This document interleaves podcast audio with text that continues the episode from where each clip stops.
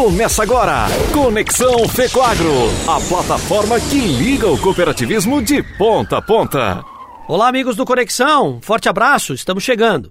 E hoje vamos falar um pouquinho de milho, tá?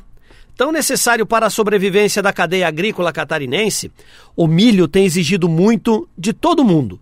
E o novo marco desse desenvolvimento atende pelo nome de Gigas SC, um estudo feito em 176 propriedades aqui do estado, sob a coordenação local da EPAGRE e apoio de braços internacionais, como a Universidade de Nebraska e também da Holanda. Ele é um protocolo mundial com mais de 70 países participantes. A coordenação nacional está sendo executada pela Universidade Federal de Santa Maria. Mas, focando detalhadamente na pesquisa local realizada aqui em Santa Catarina, durante a safra 2020-2021, descobriu-se que as lavouras de milho podem atingir 75% de aumento em produtividade, ou seja, algo superior a 2 milhões e meio a mais de toneladas. E quem coordenou esse trabalho aqui no estado foi o pesquisador de Pagre de Chapecó, Leandro Ribeiro, que está conosco para falar sobre esse cenário. Bom, Leandro, pelo que eu li né, na explicação da pesquisa, a primeira grande observação a ser feita pelo produtor é em relação à semeadura. O período de plantio deve mudar? Com base nesses dados preliminares, nós observamos, comparando produtores de alta e de média produtividade e de baixa produtividade, que esses produtores que obtêm, em condição de estado de Santa Catarina, produções mais elevadas em relação à média, obtêm uma, realizam uma semeadura muito mais cedo, né, por volta aí do dia, até o dia 19 de setembro, uh, utilizam uma densidade de semeadura mais elevada e um espaçamento entre uh, linhas mais reduzido. Qual é essa redução? Geralmente, os produtores hoje têm buscado, por questões operacionais e também para melhor ocupar a área em termos de eh, distribuição espacial de plantas, competição com plantas daninhas, o espaçamento de 45 a 50 centímetros, enquanto aqueles agricultores de menor nível tecnológico têm de utilizar espaçamentos de 70, 80 até 90 centímetros entre linhas de cultivo.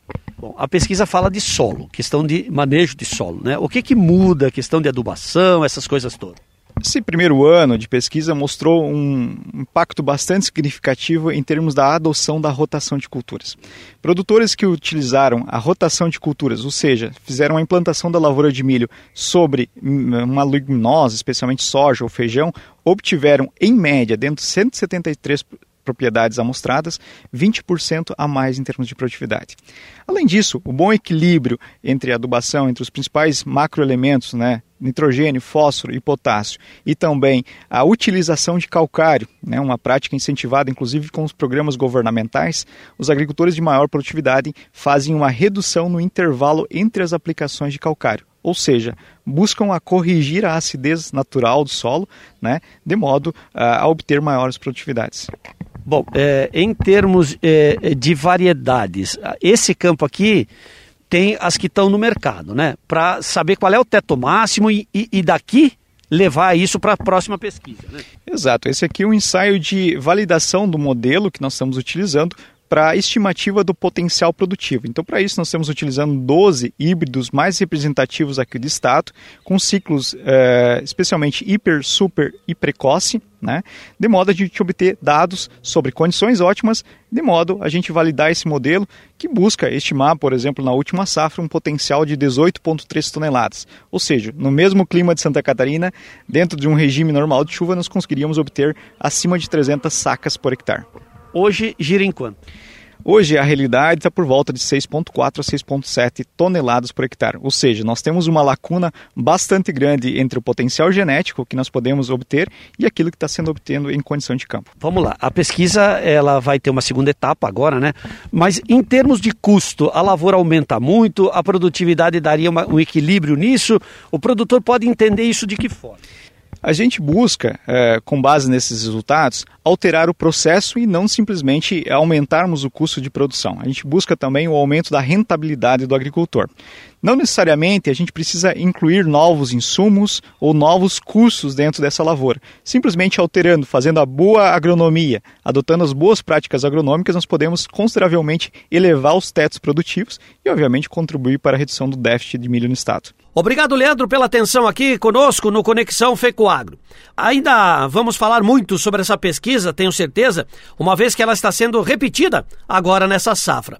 Mas só para você que nos acompanha entender, hoje o déficit de milho em Santa Catarina bate na casa dos 5 milhões de toneladas. Ele é um volume considerável que precisa ser buscado em outros estados e até mesmo fora do país uma vez que produtores regionais já não dão conta da demanda brasileira. E para as agroindústrias ter o milho mais perto de casa seria um sonho.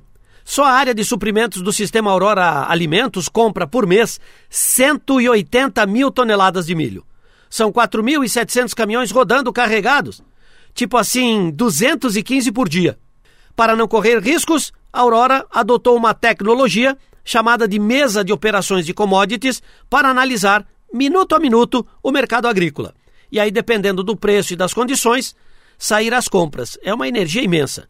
Mesmo aumentando em 2 milhões e meio de toneladas de milho, o Estado ainda ficaria dependente do insumo, mas a pressão diminuiria substancialmente. Então, que as pesquisas sigam indicando novos caminhos, não é isso? A você que esteve conosco, muito obrigado pela audiência e pelo carinho. Até o próximo Conexão Fecoagro. Conexão Fecoagro, a plataforma que liga o cooperativismo de ponta a ponta.